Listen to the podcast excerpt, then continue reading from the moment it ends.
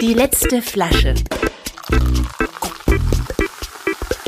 Der Genuss-Podcast. Von und mit Clemens Hoffmann. Hallo und herzlich willkommen. Sehr schön, dass ihr wieder reinhört in die mittlerweile 20. Folge meines Genuss-Podcasts. Und das heißt, heute ist schon wieder Staffelfinale. Großes Danke an dieser Stelle für eure Treue. Die letzte Flasche, man hört es schon im Hintergrund, trinken wir heute nicht im Studio, sondern in der Grohlmannstraße in Berlin-Charlottenburg, nicht weit vom Savini-Platz, und zwar im Restaurant Brix. Mein Gast ist hier der Küchenchef Arne Anker. Arne wurde 1985 im schleswig-holsteinischen Städtchen Heide geboren. Das liegt ganz oben im Norden Deutschlands. Ich würde mal sagen, rechts neben Büsum. Bis April 2019 war er vier Jahre lang Küchenchef im Berliner Paulisaal in Mitte, wo er einen Michelin-Stern erkocht hat. Davor war er Sous-Chef in den Restaurants The Jane in Antwerpen und dem Drei-Sterne Haute Sluis in Sluis. Das gehört dem Niederländer Sergio Hermann sowie im Berliner First Floor. Und ich glaube, du warst auch noch in mehreren Stationen in Norddeutschland davor. Brauchen wir jetzt nicht alles aufzuzählen. Ende 2020 jedenfalls, mitten in der Corona-Pandemie, machte sich Arne dann mit dem BRICS selbstständig. Und das ohne einen Millionenkredit aufzunehmen und ohne potenten Investor. Über das, was ihn antreibt, über seine Küchenphilosophie und seinen Blick auf die aktuelle Lage in der Gastroszene reden wir gleich. Erstmal ganz herzlich willkommen, lieber Arne. Wie toll, dass es heute mit uns klappt. Hallo Clemens, schön, dass du da bist. Es freut mich sehr. Wir sitzen hier in den Räumen deines Restaurants, ein Sternwurf vom Savini-Platz, früher ein Jazzcafé. Und ein Detail zumindest von damals ist geblieben, nämlich diese nackten Ziegelsteinwände, die heißen ja auf Englisch Bricks mit CK. Richtig, du ja. schreibst Bricks mit KZ. Wieso dieser Twist? Aber wir es anders machen wollen. Also wir wollen so ein bisschen diesen Stilbruch mit drin haben zum Bricks, wie es im Englischen geschrieben wird. Aber du hast natürlich auch die Anlehnung mit dem Z ans Jazzcafé von früher. Ja, also wir wissen ganz genau, wo wir herkommen. Mhm. Dementsprechend ist dieses Z halt irgendwo dann in dieses Bricks mit eingeflossen. Aber ihr habt schon ein bisschen verändert, ne? Das ist nicht mehr Original Jazz. Nein, es ist, es, nein, nein, nein, es ist nicht, es ist nicht mehr das Restaurant von früher. Die Idee war es ja wirklich so, wir übernehmen das Restaurant eins zu eins so wie es ist und machen unsere Identität da rein. Und das haben wir auch am Anfang getan und haben das dann Stück bei Stück mit Erwirtschaftung von Geldern und finanziellen Mitteln natürlich das dann umgestaltet. Und so sitzt du dann natürlich jetzt hier neue Stühle, neue Tische, neue Beleuchtung, neue Sehr Gläser. coole Lampen, genau. Ja, die eine ist ein bisschen die Anlehnung natürlich an The Jane.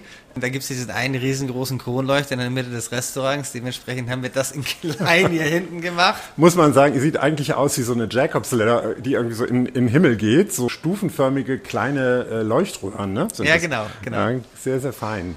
Ja, wir nehmen am frühen Nachmittag auf. Äh, was passiert jetzt gerade in der Küche und auch nebenher? Ihr habt gerade besprochen, wer heute Abend kommt. Genau, also 14 Uhr ist Menübesprechung. Wir sind jetzt hier 20 nach. Dementsprechend ist natürlich in der vollen ähm, Mise en place Zeit her. Es wird das Restaurant eingedeckt, es wird das Menü gesprochen. Wir wissen, wer kommt. Ähm, Allergien, Unverträglichkeiten. Brauchen wir extra Menüs? Waren Gäste schon mal da und müssen was anderes schreiben? Wie sieht allgemein die Situation aus? Gibt es irgendwelche Feedbacks, die wir bearbeiten müssen, die wir besprechen müssen? Müssen wir irgendwie noch was ändern für abends? Das dauert dann irgendwie 20 Minuten und dann geht es weiter mit dem Mise en. Ja. Äh, du hast trotzdem jetzt also Zeit, ein bisschen zu reden und das machen wir nie ganz trocken bei die letzte Flasche. Bringen die Gäste ja die Getränke mit. Eine besondere Flasche. Was hast du ausgesucht? Ja, ich mache die Flasche jetzt erstmal auf. Ja. Zack. Das hat man sogar gut gehört. ja, ja. Was habe ich mitgebracht? Ich habe einen Wein mitgebracht, beziehungsweise ich musste den gar nicht mitnehmen, ich musste den nur aus dem Kühlschrank holen, weil es natürlich dann auch bei uns ähm, die letzte Flasche war, die es auch von dem Jahrgang gibt. Ist ein ganz besonderes Weingut, Pitschek, kommt aus dem Friaul habe ich mit meiner Lebensgefährtin eigentlich per Zufall entdeckt. Wir sind durch die Berge gefahren und haben uns mal so ein bisschen die Weingüter aus dem Friaul angeguckt und gesagt, okay, was gibt's irgendwo Spannendes? Meine Lebensgefährtin ist Italienerin. Ah, okay. Genau. Auch aus dem, aus der auch, Ecke? Auch aus dem Friaul. Und wir sind dann wirklich über die Weingüter durch die Berge gefahren, haben dieses Weingut gefunden. Das sah schön aus. Wir sind rein, haben gesagt, okay, wollen wir die Weine probieren. Ganz spontan. Sie hatte Zeit, die Besitzerin, mhm. hat uns dann kurz ähm, die Weine präsentiert, hat uns den Weinkeller gezeigt. Wir haben, glaube ich, für zu Hause 60 Flaschen Wein mitgenommen. Direkt. Die, direkt, direkt, in den Kofferraum. Genau, direkt, ja genau, direkt äh, in den Kofferraum äh, mit nach Hause genommen. Man sollte, bevor man jetzt redet, auch mal einen Schluck trinken, glaube ich. Ja, oder mal reinriechen zumindest. Ist auf dem Weißwein, ja, sieht genau. man ja nicht, muss man sagen. Genau, also es ist ein Friulano, das ist ein Weißwein mhm. mit einer Traube, mit der Friulano-Traube, die nur aus dem Friaul angebaut wird. Mhm. Autochton? Äh, dements genau, dementsprechend ist es, ein, ist es ein ganz besonderer Wein aus der Region. Mhm. Das Besondere dabei ist, 2022 ist es die letzte Flasche, die es gibt. Ähm, Ach. ähm, das ist ein ganz, ganz kleines Weingut. Die bauen in Tonfässern zum Teil an. Mhm. Es gibt nicht viele Flaschen davon, die, die verschickt werden, beziehungsweise die auch gekauft werden können. Und es gibt in Deutschland ein Restaurant, was diese Weine hat. Das sind wir. Ja. Und das ist jetzt schon die letzte. Das ist jetzt schon die letzte, ja, aus dem Jahre 2022. Was für eine Ehre. Das ist auf jeden Fall ein Wein, der sofort Lust macht, auch zu essen, finde ich. Ja, er ist erschwinglich, kostet bei uns auf der Karte 80 Euro oder kostete 80 Euro, jetzt nicht mehr, jetzt kommt der 2023er, wenn der denn soweit ist. Und das ist halt ein Wein, der wirklich, der passt zum ganzen Essen, das macht Spaß zum Trinken. Ist so mundwässernd auch, ja. Genau. Also so, so salzig, macht Spaß, macht, macht Lust, so den nächsten Schluck sofort zu nehmen. Ja, du hast, du hast halt, das ist halt wirklich im Essen ein Wein-Pairing zu haben und den komplett dazu ist ein Sechser im Lotto. Weil du kannst ihn zu allem. Er passt zu Fisch, er passt zu Fleisch, er macht Lust, mehr zu trinken. Perfekt Kann man den- durchtrinken. Ja, äh, für den Pod- ist auch eine, ist eine interessante Flasche auch. So sieht eigentlich oben im Flaschenhals so ein bisschen aus wie ein umgedrehter Trichter. Ist also nicht, äh, also finde ich jedenfalls, ist so ein bisschen äh, eine ungewöhnliche Form. Ne? Und dann geht sie nicht, nicht konisch runter, sondern verdickt sich so nach unten. Ja, ist nicht so ganz typisch wie eine Nee. Weinflasche, ja. Äh, aber weißt du nichts drüber, warum das jetzt Das, da, so da aussieht? müsste ich selber nachfragen, Ja, ja, warum, sie das, warum ja. sie das so gewählt Aber haben. bist du damals schon, warst du damals schon hier mit dem Brix unterwegs, als du die kennengelernt hast? Ja, Ja. Mhm. den ersten Jahrgang, den ich hatte, war 2021. Der war dann auch relativ schnell weg. Wir haben da, glaube ich, sechs Flaschen bestellt, was das erste Mal war. Dann, dann fürs Restaurant wollten es dann nachbestellen. Das gab es dann nicht mehr, weil sie gesagt hat, die haben produzieren, glaube ich, 1000, 1500 Flaschen nur von dem Weißwein. Mhm. Ähm, weil es wirklich was ganz Besonderes ist. Ähm, und haben dann gesagt, okay, für 2022 bestellen wir dann schon mal 18 Flaschen vor, weil unsere Lagerkapazitäten sind nicht so riesig. Mhm. Wir sind jetzt Ende des Jahres, 23, die sind jetzt ausverkauft. Die letzte trinken wir heute. Und wir gucken dann mal 2024, dass wir da vielleicht zwei, drei Flaschen mehr kaufen. Pizek schreibt sich P-I-C-E-C-H. Pizek klingt so fast so ein bisschen balkanös irgendwie. Ja, genau. Das ist, äh, Friaul sitzt ja oben an der Grenze zur Slowakei. Slowakei, sind- genau. Genau, haben natürlich auch die Einflüsse dann natürlich von der Slowakei. Ja. ja. Herrlich, wie schön. Also toller Wein. Dankeschön. Ähm, Gut ausgesucht. Chaka. ja, finde ich schon. Also lass uns vielleicht damit mal, um ins Gespräch reinzukommen, über deine Art zu kochen sprechen. Du servierst hier ja eine saisonale Küche mit Produkten aus der Region. Das sagen erstmal viele. Ja. Was bedeutet das konkret für dich? Ich glaube, in der heutigen Zeit, wirklich darüber zu sprechen, regional und saisonal, glaube ich, ist blödsinnig. Also jeder Gastronom sollte das inzwischen heutzutage tun. Aber Der es ernst nimmt, ja. Genau, also genau, wer es ernst nimmt. Aber was bedeutet das natürlich? Also wir haben verschiedene Bauern, die für uns ähm, Sachen anbauen, wie zum Beispiel Wolkensteiner Hof, die teilweise Sachen für uns anbauen, auch explizit für uns anbauen. Wir arbeiten mit Werners Kräutergarten zusammen, die für uns Sachen anbauen, gerade Kräuter und fermentierte Sachen für uns machen. Wir arbeiten natürlich mit regionalen Produzenten über unsere Großlieferanten zusammen, Plattform 2020, weil die ganz viel, viel regional inzwischen mit anbieten, Metro und so weiter und so fort. Also die Frage ist ja immer, was ist regional, was ist lokal und was ist saisonal. So. Genau. So, und für uns ganz wichtig zum Beispiel 25 Teiche ist ein regionaler Fischproduzent. In Brandenburg. Genau, in der Nähe von Magdeburg. Ja. Ähm, nicht weit weg zumindest von da, damit man so eine grobe Richtung hat. Ist ein ganz, ganz toller Fischproduzent, macht Forelle, macht Stör, räuchert Aal, ähm, Stimmt, den Stör habe ich ja schon mal gegessen. genau. Und macht zum Beispiel für uns auch Fischblutwurst. Fisch was? Fischblutwurst. Fischblutwurst. Fischblutwurst. Das ist für mich regional saisonal.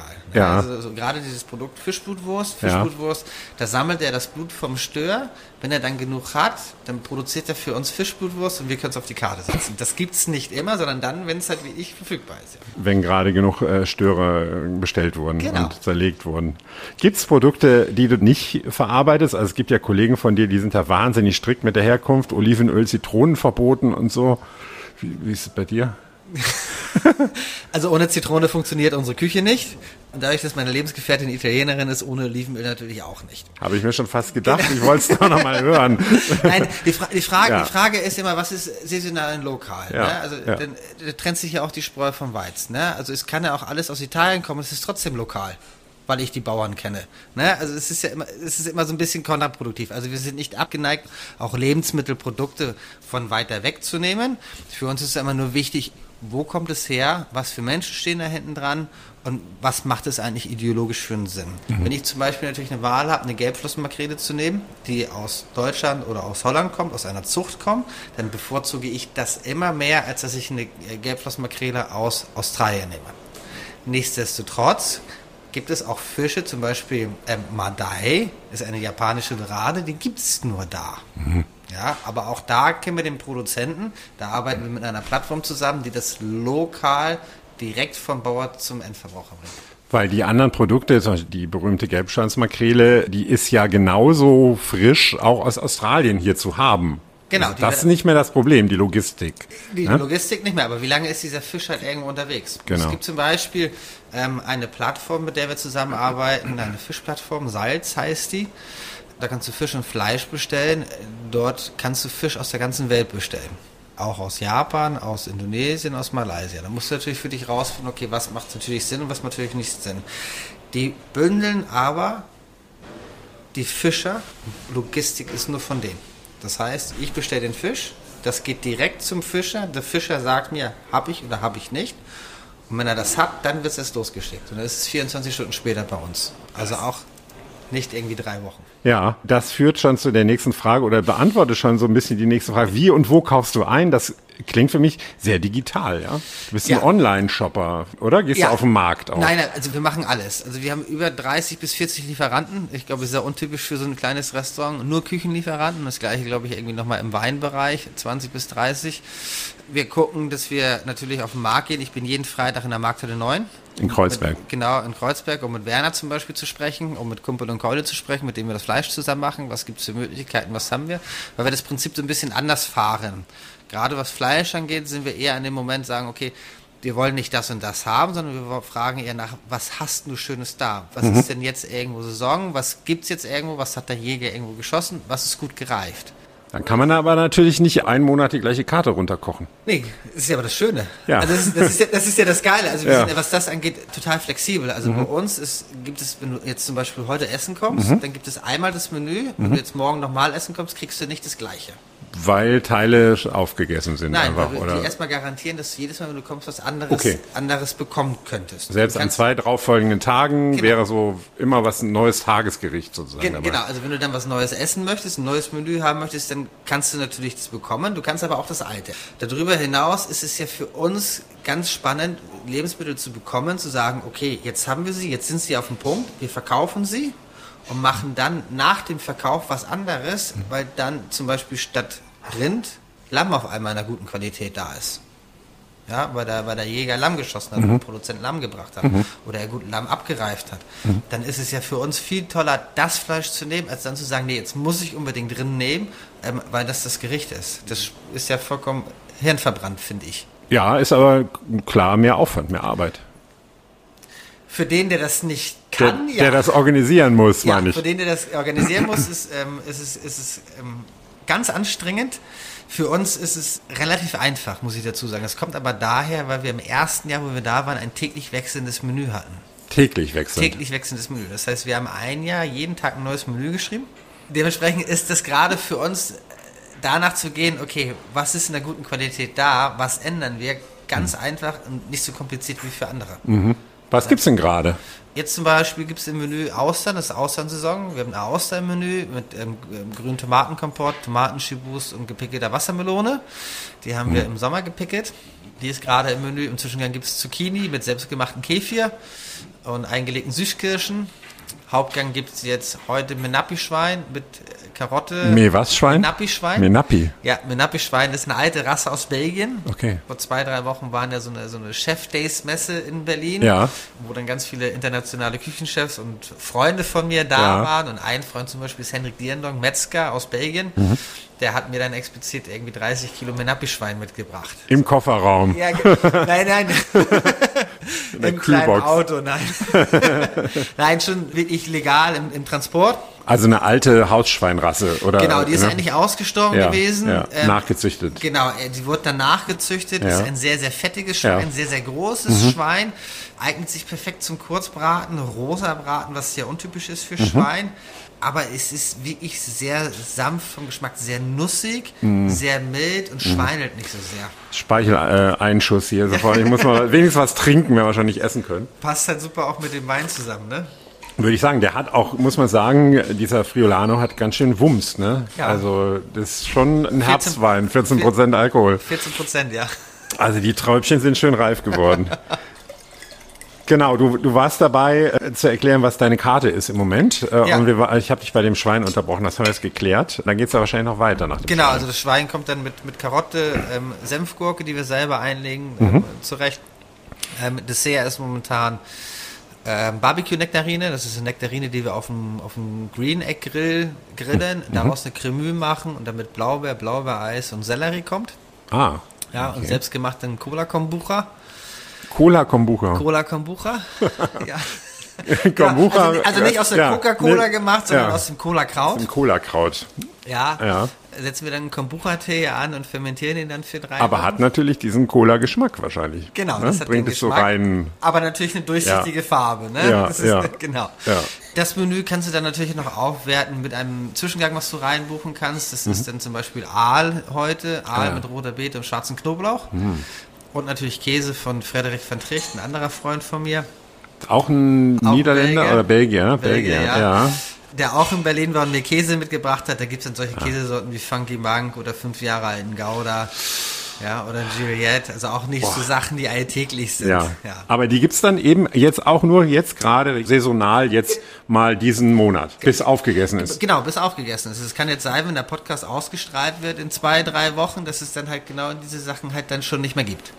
Ja, Ja, du liebst Säure. ja über alles auf der Welt. Immer schon?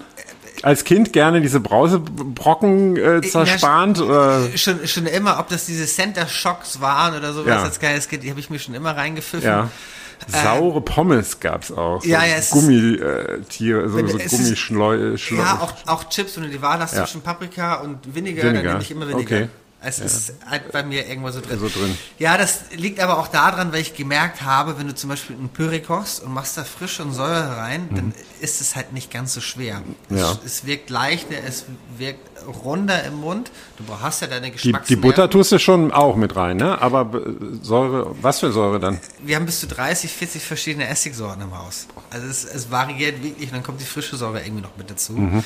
Aber Ähm, jetzt bei Püree, bei Kartoffelpüree? Bei Kartoffelpüree, natürlich, da kommt gar nichts rein. Okay. Da muss, also der, Okay. der in Kartoffelpüree Säure rein Habe ich jetzt gerade gedacht, Der hm. gehört für mich gekillt. Ja. Oder auch, wenn da Leute Muskatnuss reintun, es geht, ist Auch no, nicht. no go. Okay. Wirklich Kartoffelpüree, nur Butter, Sahne, Milch, Ja. Kartoffeln Ja. Mhm.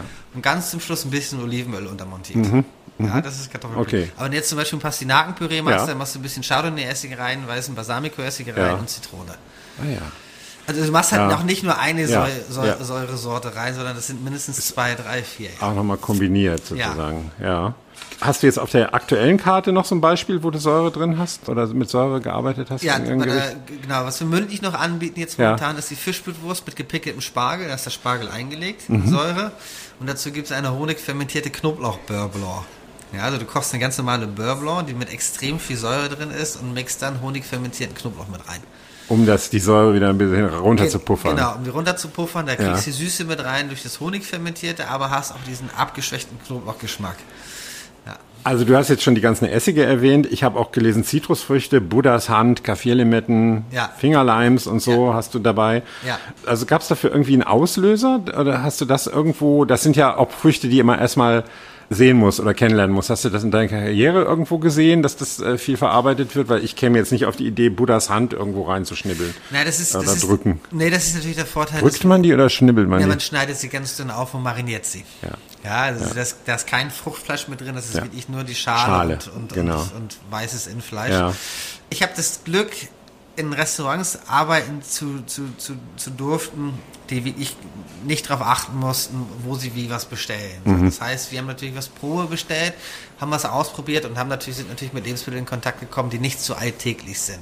Ah, die haben quasi aus der ganzen Welt geschöpft. Ge- Genau, die haben auf der ganzen Welt geschöpft. Und es gibt natürlich auch Produzenten jetzt inzwischen, die Buddha-Cent hier in Europa anbauen, was ganz anderes Aroma reinbringt, als wenn ich natürlich Buddha-Cent aus dem asiatischen Raum mit Mhm. So. Aber das sind natürlich Früchte, die natürlich saisonal komplett begrenzt sind. Die gibt es nur zu einer gewissen Jahreszeit. Und wenn es sie gibt, dann nehmen wir sie natürlich gerne, legen sie ein, verarbeiten sie und packen sie ins Menü rein. Wir kaufen aber auch keine Massen dann, dass wir irgendwie ein Jahr damit überleben können, weil das wird ja auch langweilig, Ja, wenn ich ehrlich läuft sich dann auch so ein bisschen äh, tot, ne? Genau. Ja. Na, äh, freut man sich natürlich dann immer, wenn diese Saison anfängt und Ja. sagt, so, jetzt kann man loslegen und macht das. Genauso wie mit Austern aus. klar. Trink noch mal einen Schluck. Es war doch das Ziel, dass wir hier betrunken rausgehen, oder? Betrunken nicht unbedingt, aber Aber ich, ich äh, muss auch sagen, nicht immer ist es so ein riesen Genuss, äh, die letzte Flasche, die Leute mitbringen. Also gerade die letzte, äh, die wir getrunken haben, die hat dann in der Flasche nochmal nachgegoren. Das war so ein Petnet, der hat dann nochmal eine zweite Gärung angefangen und hatte so einen Acetonton. Das war schon ein bisschen, äh, ein bisschen anders. Also ich freue mich umso mehr, äh, was Gutes im Glas zu haben. Ja, ich hatte, ich hatte die Wahl zwischen dem Picek Frilano oder den selbstgemachten Tagetes-Schnaps, den wir, den, Oh. wir, den wir, den wir haben. Ich habe mich dann für den Wein entschieden, nicht für den Schnaps. Ja, ich danke. Obwohl das auch super interessant klingt. Tagetes ist zwar kein Kraut, aber du bist auch jemand, der sehr viel mit raren Produkten, haben wir schon gesprochen, aber auch mit frischen Kräutern viel unterwegs Ich muss, ist. Ne? ich muss dich unterbrechen. Ah. Tagetes ist ein Kraut, ja. Studentenblume. Ist ein, sogar ein Krau- Kraut. Guck mal, man denkt, es ist ein Blümchen, ne, was Genau. immer bei Oma irgendwie so Genau. auf der Fensterbank stand. Ja. ja. ja. Äh, wie findest du die? Wie, wie, ich meine, Kräuter, die, die fünf, die man kennt, die mediterranen, mal abgesehen, aber die anderen, oder hast Es du die? gibt, ne, es, gibt, es gibt ja so viel mehr. Ja. Breitwegerich, Spitzwegerich, ja, die Knospen vom Spitzwegerich, die leicht nach Pilze schmecken, mexikanische Tagetes, die beruhigend wirkt und, und aufputschend wirkt, die man auch trocknen und rauchen könnte, wenn man das möchte, die man zum Schnaps verarbeiten kann. Kräuter sind unheimlich wichtig fürs Essen.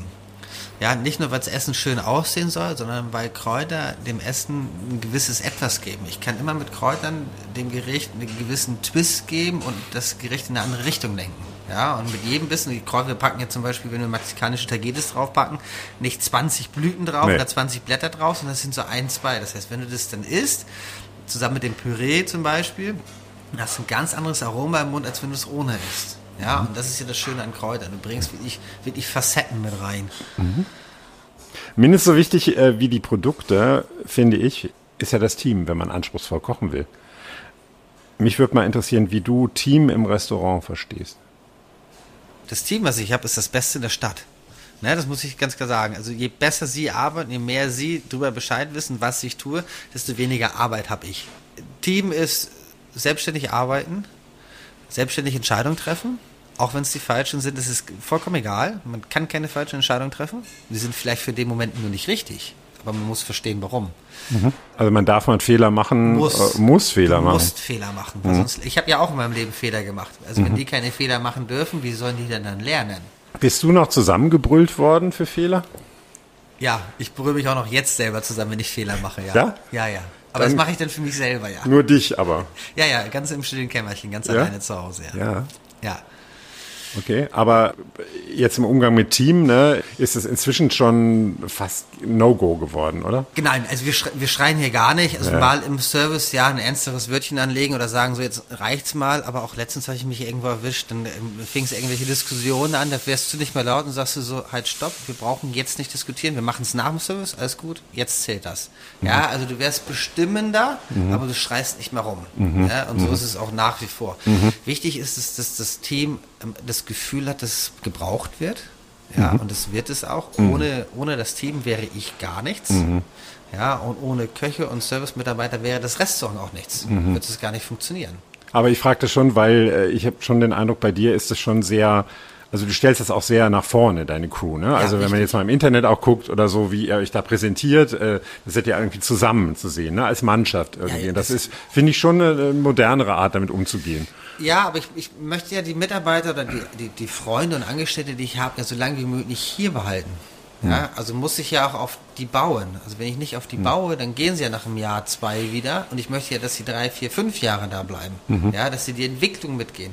Dass sie sich selber mit ausleben können im Restaurant. Das ist ja nicht nur mein Restaurant, das gehört im Endeffekt uns allen. Ich zahle zwar alles, ja, Ja. einer muss das tun, ähm, aber ich muss doch jedem Angestellten die Freiheit geben, auch Sachen selber entscheiden und entwickeln zu können. Mach mal ein Beispiel. Ähm, Gerichte. Ja, also die, die Jungs in der Küche sollen sich in den Gerichten komplett mit ausleben können. Ja, man bespricht was, die sollen es produzieren. Sie müssen es ja auch jeden Tag produzieren. Ich produziere nicht mehr von morgens bis abends Nee. irgendwo in der Küche, sondern ich habe natürlich auch andere Aufgaben, sondern sie müssen es ja tagtäglich produzieren. Also sollen sie es ja auch in der Entwicklung mit reinnehmen und sagen, okay, wie bauen wir eigentlich dieses Gericht zum Beispiel mit Schweinebauch auf? Ja, machen wir da Sauerkraut dazu? Wie kochen wir das? Wie kommen die Tomatillos irgendwo mit dazu? Wie kann man irgendwelche Gerichte noch verfeinern? Wie kann ich aber auch ein Gericht entwickeln? Ja, das heißt, die entwickeln auch Gerichte. Oder im Service. Ähm, Weinpairing. Was gibt es für einen Wein dazu? Welche Weingüter holen wir da rein? Was schmeckt für einen Wein dazu? Peach war jetzt eine, eine Anforderung von mir, was ich unbedingt haben möchte. Aber auch da ist es dann natürlich, okay, möchte ich gerne haben, aber bitte kümmere dich drum. Ja? Und dann hast du halt diese die Konversation. Das dauert dann ein halbes Jahr, bis die Weine da sind. Aber dann brauche ich mich nicht darum kümmern, sondern die haben die Freiheit zu sagen, okay, machen wir, das nehmen wir, das nehmen wir. Und würdest du sagen, das ist auch so, ein, so eine Mitarbeiterbindungsgeschichte? Also äh, merkst du das, dass die dadurch länger bei dir sind? Ja, zum Glück ja. Ja. Zum Glück ja. Also es ist mein Vorteil, den ich habe, oder toi toi toi, das Glück auch, was ich habe. Ich habe hier wirklich das Basisteam jetzt, ähm, Francesca ist zwei Jahre da, Sabine, Norman und Patrick ähm, schon aus Pauli-Zeiten. Ah, krass, ne? Ja. Also ihr könnt euch auch total aufeinander verlassen dann, Genau. ne? Also Also, wenn halt- mal einer nicht, wenn mal einer durchhängt oder so, was ja auch mal ist, ne? Genau, also es ist halt nicht nur eine, eine, eine berufliche Basis, die wir haben, sondern auch eine freundschaftliche Basis. Ja. Ja. Wenn jemand dann privat anruft und sagt, er braucht Hilfe, dann st- steigt man ins Auto und fährt los. Wenn du gar nicht, äh, wenn du sagst so, ich muss jetzt gar nicht jeden Tag da selber am Herd stehen, was, was würdest du sagen, was, was treibt dich denn an? Also hier hängt ja dieser äh, Neon-Schriftzug, I don't give a fuck, Ja. steht da. Die Frage, Äh, die Frage ist, was bedeutet das für dich? was bedeutet das ja, für was dich? bedeutet das denn für dich? Für mich? Ja. Äh, dass jemand sein eigenes Ding macht und ihm egal ist, was die Leute darüber denken. Genau.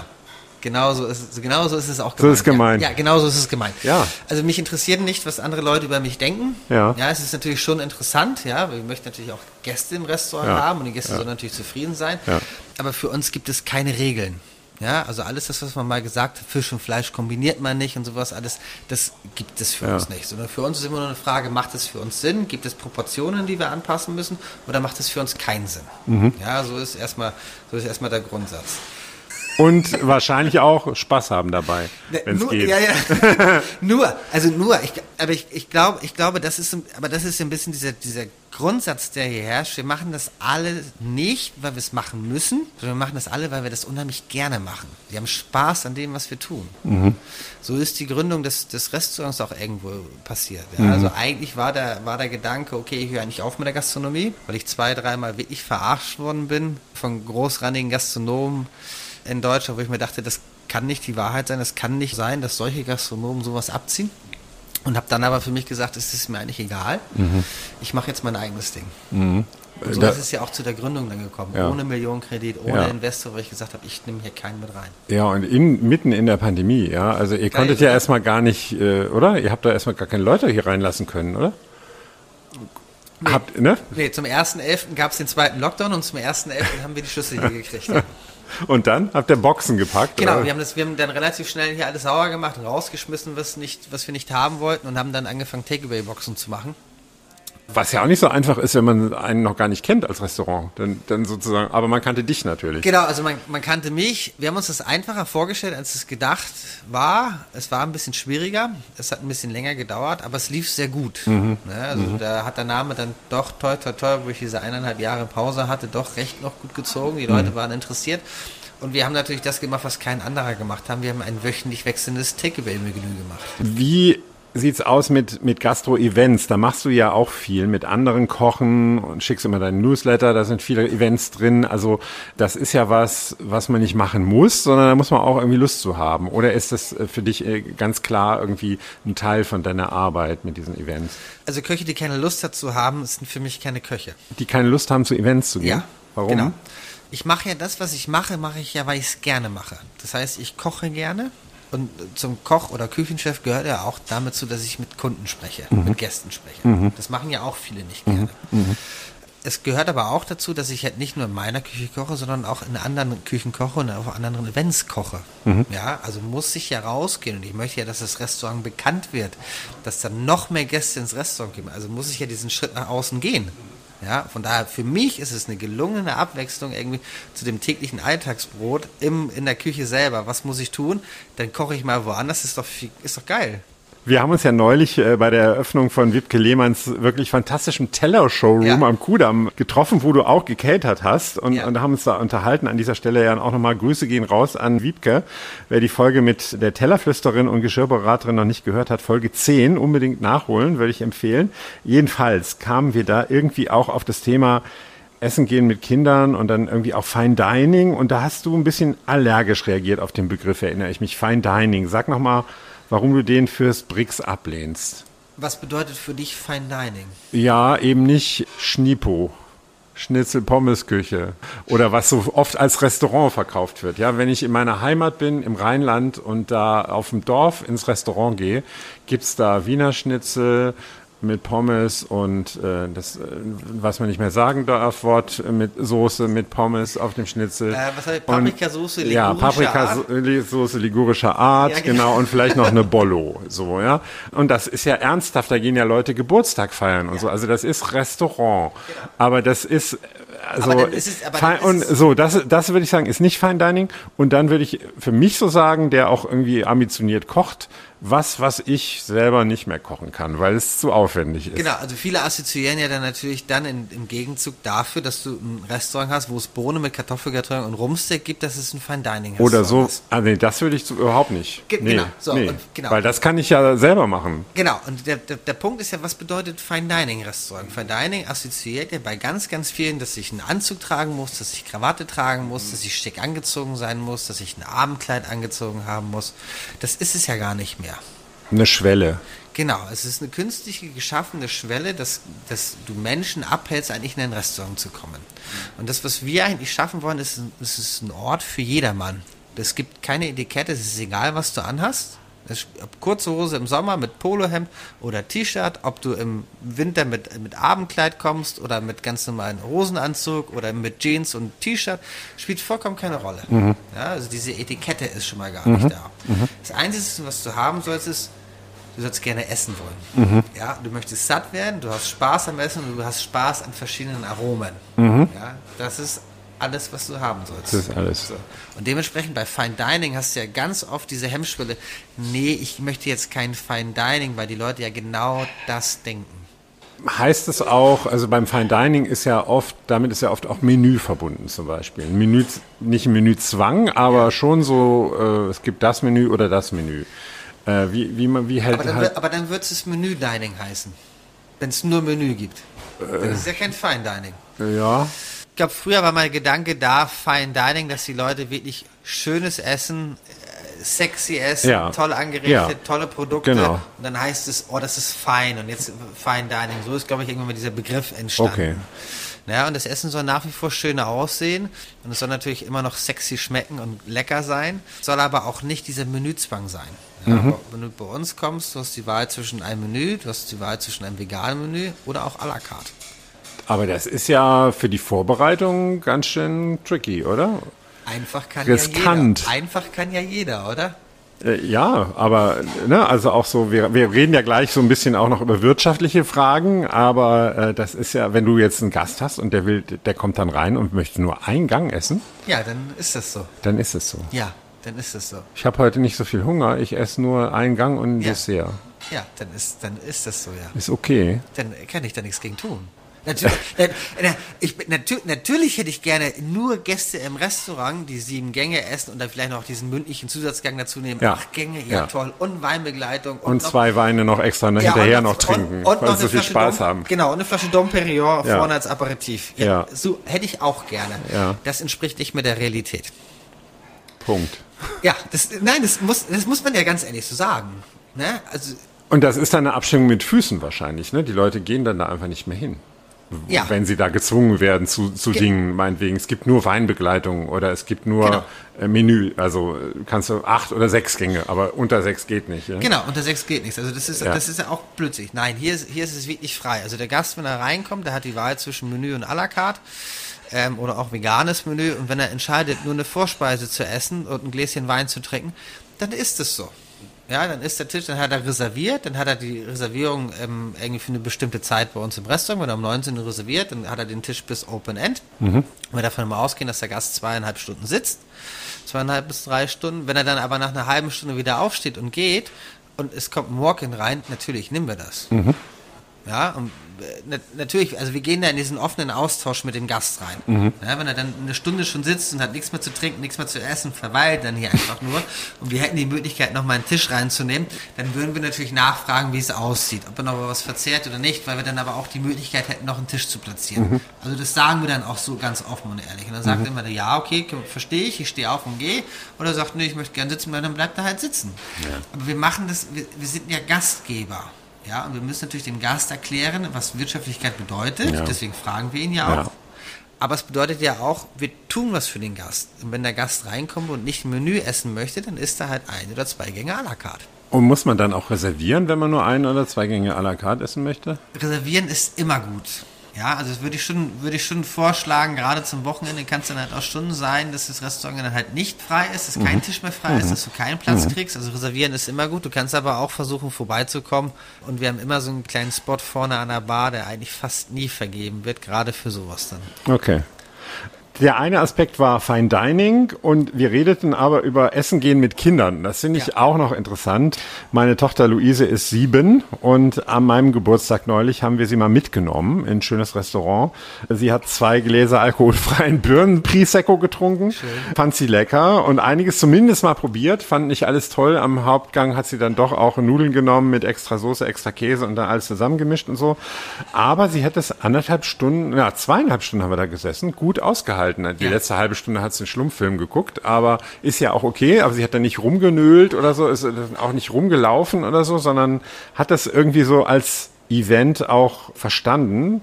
Seid ihr im BRICS auf Kinder irgendwie eingestellt oder ist das schwierig? Total. Okay. Also ich habe ja selber ein Kind. Ja. Mit meiner Frau zusammen. Dementsprechend ist natürlich für uns ganz, ganz wichtig, kinderfreundliches und hundetierfreundliches Restaurant. Mhm. Ja, das gibt es ja auch heutzutage mhm. nicht mehr. Was heißt denn kinderfreundlich dann bei ähm, euch? Kinderfreundliches bedeutet für uns, dass wenn ein Kind kommt, das hat immer einen Platz. Und es wird immer irgendwie versucht zu bespaßen. Das heißt, auch wenn das Kind ähm, am Tisch selber dann irgendwann unruhig wird, dann versuchen wir halt ein bisschen Entertainment drüber zu nehmen. Dann kommt es halt mit in die Küche, wenn es möchte. Ja. Also, das gehört halt auch irgendwo dazu. Ja. wenn das Kind sagt, ich möchte ein Kartoffelpüree haben, dann kochen wir auch aller ein Kartoffelpüree für das Kind. Ja.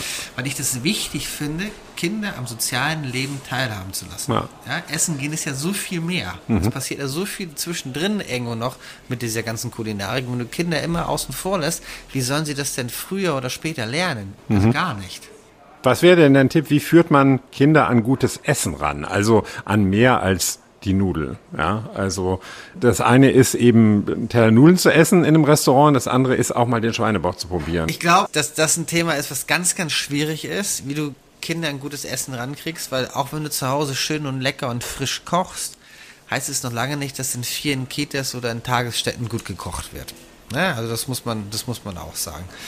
Für uns gibt es Kriterien zum Beispiel, wonach wir eine Kita aussuchen, mhm. ja, oder wonach wir unseren, unseren Kinderstuhl irgendwo ausgesucht haben, mhm. unseren Kinderwagen, mhm. das ist Tischhöhe damit es überall hin könnte zum Essen, auch wenn kein Kinderstuhl da ist. Und in der Kita natürlich, es wird frisch gekocht. Ja. Das ist für uns ein Entscheidungsgrund, dahin zu gehen oder nicht. Das ist jetzt auch bei uns neu. Wir haben einen neuen Hort, da wird frisch gekocht. Und das Interessante ist, im ersten Schuljahr hat die Luise nichts gegessen in der Schule, hat immer geklagt die Nudeln sind trocken gewesen, der Reis klebte. Ja klar, ist um 6 Uhr morgens irgendwo in Marzahn, äh, genau. nichts gegen Marzahn, in Neukölln äh, zusammengerührt worden und dann auf die Schulen verteilt worden. Kein Wunder, dass es klebt. Ja. Jetzt ist sie in einem Hort mit nur 50 Kindern, da gibt's noch eine Köchin, die ja. den mittags was kocht.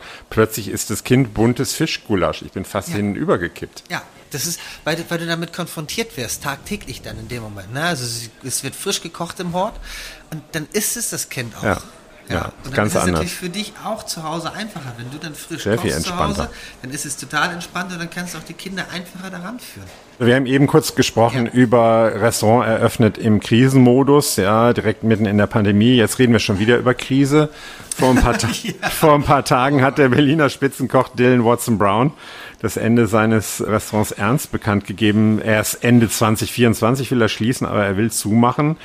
Das war ja so ein Laden, für die, die es nicht kennen, mit nur acht Plätzen am Tresen, Abendmenüpreis von 250 Euro für ungefähr 20 Gänge, ein Stern. Das war immer wochenlang, monatelang ausgebucht. Ich habe mir extra den Newsletter bestellt, um mal zu sehen, wann ist da mal was frei. Das scheint sich geändert zu haben. Einer der Hauptgründe für die Schließung des Ernst ist, dass er es in letzter Zeit oft mit leeren Plätzen konfrontiert war. Und auch das Lode und Stain in Kreuzberg hat jetzt gesagt, äh, die haben ja immer einen grünen Michelin-Stern, 16 Punkte Gomio. Sie geben auf. Was, was ist da los? Ja, also ich glaube, das sind schwierige Zeiten für die Gastronomie. Ne? Also ich, ich, ich verstehe jeden Kollegen, der händeringend versucht, Gäste ins Restaurant zu bekommen. Du hast steigende Inflation, Lebensmittelpreise werden teurer, Personalkosten werden höher. Gescheites Personal zu finden ist erstmal eine Schwierigkeit, die irgendwo tagtäglich noch diesen Job machen möchte du hast Gäste nach wie vor, die reservieren, die nicht kommen, ja. ähm, die du telefonisch nicht erreichst. Das Portemonnaie für den Gast, der kommt, wird immer kleiner, immer weniger, weil natürlich auch Heizkosten und sowas alles für zu Hause steigen. Das heißt, die Range an, an, an Leute, die sich das Essen noch leisten können, wird ja immer kleiner und kleiner und kleiner. Und wir wissen ja nicht, wo es hingeht. Ja, wenn ich jetzt auf nächstes Jahr gucke, haben wir Mehrwertsteuer 7%, 19% wenn die Mehrwertsteuer nicht bei 7% bleibt fürs Essen, dann hast du da schon wieder eine Teuerungsrate von 12%. Jetzt war die natürlich äh, gedacht, diese Mehrwertsteuersenkung zur Abpuffung von Pandemiefolgen, ne? ja. nicht für die Ewigkeit. Naja, also da muss ich auch mal, da muss ich so ein bisschen, da muss ich so ein bisschen einwerfen. Der Scholz hat selber gesagt, dass unter ihm die Mehrwertsteuer nicht zurück auf 19 Prozent geht. Die bleibt bei 7 Prozent. Das stimmt, hat er gesagt. Das hat, das hat er gesagt. Also da kann man auch die Ausschnitte irgendwo sehen. Jetzt enthält er sich und sagt irgendwo gar nichts dazu. Und das als Bundeskanzler. Da muss man auch mal ein bisschen Kritik üben. Das ist aber eine Geschichte. Dann kommt aber dazu zum Beispiel die Mauterhöhung. Ja, die Maut wird nächstes Jahr erhöht im Januar. Das heißt, die Lebensmittel, die transportiert werden, werden nochmal wieder teurer werden. Mhm. So, und dann mhm. ist es ja die Frage, wir sind, habe ich gerade heute Morgen frisch im Radio gehört, wir gehen immer noch vom Defizit von minus 0,5 Prozent aus momentan, was wir ein, ein Jahresdefizit machen. Wir sind das einzigste G7-Mitgliedsland, was ein Defizit erwirtschaftet. Ja, was kein Wirtschaftswachstum hat, sondern eine, Re also eine Rezession eigentlich. Genau. Ja, so, weniger. Die Frage ist halt für mich, wo soll es hingehen? Und also politisch gesehen muss ich ganz klar sagen, ist es halt einfach am Endverbraucher vorbei, am deutschen Bürger vorbei gerade. Es ist natürlich auch nicht so ganz gerecht. Ne? Es gibt halt Produkte, wenn du dir jetzt im Supermarkt einen Fertigsalat mitnimmst, ist 7% Steuer drauf. Ne? Ja, ja auf, auf vielen solchen Mitnehmegeschichten. Essenslieferungen. Genau, also nach Hause, 7 Prozent. Genau, also jetzt momentan ist ja auf alles, was Essen angeht, 7 Prozent. Genau. Und es soll dann ja wieder ab Januar. Genau, das meine ich. Das, genau. das wäre der Unterschied dann. Genau. Ne? Also wäre im Restaurant 19 und wenn ich mir aus dem Supermarkt mitnehme, irgendwas genau. 7. Genau, also du bist, das ist ja dann diese, diese, das beste Beispiel ist wieder McDonalds, was ja jeder kennt. Machst du den Drive-Thru, zahlst du 1 Euro für den Burger und äh, gehst du in den Laden, zahlst du auch 1 Euro. Der Unterschied ist nur, beim Drive-Thru zahlst du 7% Mehrwertsteuer, da kriegt der Staat halt seine, seine 7 Cent. Ja, und im Restaurant kriegt er seine 19. Was total absurd ist. Ja, und auch nicht äh, europaweit die, die Regel, ne? Europaweit ist eigentlich überall 7, ne? Oder jedenfalls geringerer Mehrwertsteuer. Genau, also geringerer Mehrwertsteuer. Wir sind das einzige Land, was so einen hohen Mehrwertsteuersatz hat, irgendwie auf Essen oder wieder bekommen soll. Aber man sieht es ja auch an allen Ländern drumherum, ne? Frankreich hat eine Eskultur, Deutschland äh, nicht so wirklich. Italien hat eine Esskultur, Spanien hat eine Esskultur, die Skandinavier ja. haben inzwischen eine Esskultur, die ganz klar ausgeprägt ist. Nur wir Deutschen halt nicht. Das liegt aber an der, viel an der Politik. Ne? Ja. Ähm, soll ja kein Polit-Talk werden. Nee, nee, und ich, ich weiß auch gar nicht, also im Genuss-Podcast, wie das mit, aber das sind natürlich Themen, wenn man nirgendwo mehr genießen kann, ja. weil alle zumachen, also alle jetzt nicht, zwei in Berlin haben es jetzt angekündigt. Und man muss auch sagen, der Dylan Watson Brown hat vom Ernst, der plant ja auch, sich künftig mehr auf sein Tagesrestaurant, auf das Julius zu konzentrieren, das so eine ein bisschen zugänglichere Erfahrung bieten soll. Aber damit macht er im Grunde das, was du schon machst. Also du hast dich ja schon angepasst, oder? Du, ja, du bist ja schon sehr sehr viel weniger formell, hast du gesagt, ist, ist für dich wichtig. Ja, günstigere Angebote, man kann auch mal nur ein Gericht essen. Das sind ja eigentlich alles schon Dinge, die der Gastronom machen kann und die, die machst du ja alle schon. Genau, also wir bieten ja auch das Menü an, Fünf-Gänge-Menü inklusive Wasser für 93 Euro. Also das ist ja auch nicht wirklich die Welt. Nichtsdestotrotz merken auch wir natürlich den Rückgang der Reservierung. Also Mhm. es ist zum Anfang des Jahres, wo wirklich die Leute noch Lust hatten, essen zu gehen, da war es eine andere Nummer Mhm. als jetzt zum Ende des Jahres. Jeder ist jetzt natürlich irgendwo verhalten, weiß nicht, wo es hingeht. So, und wir versuchen natürlich nach wie vor für den, für den Kunden da zu sein. Deswegen machen wir ja auch diesen Job. Deswegen ja auch diese breiten An Angebote. Ne? Mhm. Zu sagen, okay, du kannst auch nur ein oder zwei Gänge essen oder eine, in der Vorspeise eine Sardin Saur und ein Dessert, so wie du das gerne möchtest. Wenn man das alles im Hinterkopf hat, auch ein bisschen daran denkt, was so gerade weltpolitisch alles passiert, ja, dann fragt man sich ja schon so, wer möchte das noch mit dem Genießen? Ich sage mir immer, gerade wenn es schlimm ist, muss man sich solche Inseln von Genuss auch schaffen, weil sonst wird man eh bekloppt irgendwann. Wenn du das alles im Hinterkopf hast, wohin willst du das BRICS entwickeln? Was muss man vielleicht auch noch neu denken in der Zukunft? Wo ich das denn entwickeln möchte, das ist eine gute Frage. Das weiß ich, glaube ich, selber nicht. Ja, ich glaube, das ist, das ist eine Geschichte, die sich über die Jahre hinweg irgendwo, irgendwo gibt. Für uns ist ja die Entwicklung, hängt ja mit finanziellen Mitteln zusammen. Das heißt, nur wenn das Restaurant gut läuft, kann ich ja im Restaurant weiterentwickeln. Läuft das natürlich nicht ganz so gut, dann versuche ich natürlich die schwarze Null zu halten, sodass ich das Restaurant natürlich weiter betreiben kann. Ähm, ich glaube, wichtig ist, dieses Weltpolitische auszugrenzen und die Leute hier reinzuholen und aus dem Alltag rauszuziehen. Zu sagen, okay, du hast draußen einen Stress, es ist draußen hektisch, es ist, es ist aggressiv, keiner weiß, wo irgendwo die Reise hingeht. Man sieht es ja auch mit Israel und Russland, was da irgendwo ist. Ähm, und sagst, okay, du kommst essen, darüber reden wir nicht, sondern wir reden über das Essen. Wir reden über, wie geht's deinen Kindern, was ist, was, wie geht's deiner Familie, wie schmeckt der Wein, Ja, wie schmeckt Genuss. das Essen, was gibt's Besseres? Lass uns doch mal darüber reden, welcher Bauer, welcher Kräuterbauer, welcher Weinproduzent. Das ist das, was wir den, was wir den Leuten sagen können, wenn sie herkommen. Rausholen aus dem Alltag, entschleunigen eigentlich. Und das ist ja auch was, wofür man Geld eigentlich nicht besser anlegen kann, finde ich. Nein, überhaupt gar nicht. Ja. Arne, vielen Dank. Immer gerne, ja. Das war ein bisschen Ritt, wie immer, durch alles Mögliche. Ich glaube, wir, glaub, wir haben ganz viele Zickzackbogen Ja. gesprochen über, über Politik, Ja. Essen, Genuss gehen, Ja. ähm, Anbau, Lieferanten, letzte Flasche, die wir getrunken haben. Ja. Ja. Ja, aber so, das ist doch äh, irgendwie anregend. Da hat jeder was gefunden, äh, was ihn interessiert, hoffe ich jedenfalls. Und wir haben eine tolle letzte Flasche getrunken, äh, ein bisschen daraus. Naja, schon ein bisschen mehr. Schon ein bisschen mehr, ja. Ja, von Pizek, äh, den, den, den Koljo oder in Koljo, weiß ich gar nicht. Ist das eine, ist das eine Lage, Koljo? Koljo ist eine Lage. Das ist eine Lage. Jedenfalls ein Friolano mit ordentlich äh, Wumms, aber wahnsinnig trinkfreudiger Wein bei allem, den man komplett durchs Menü durchgetrinken könnte, wenn man eins essen würde. Ist aber noch viel zu früh am Tag. Ihr wollt mir Feedback mailen, Gäste vorschlagen oder mir eure letzten Flaschen zeigen, sehr gerne. Auf meinem Instagram-Account Clemens-Hoffmann. Die genaue Adresse findet ihr auch nochmal in den Show Notes. Und wie immer, wenn es euch gefallen hat, erzählt es gerne weiter und nach wie vor ganz wichtig, abonniert den Podcast. Das war's für heute. Das war's für die zweite Staffel. Esst, trinkt und genießt. Wir hören uns. Macht's gut. Vielen Dank, dass ich dabei sein durfte. Zum Wohl. Danke, Anne, nochmal. Zum Wohl. Cheers.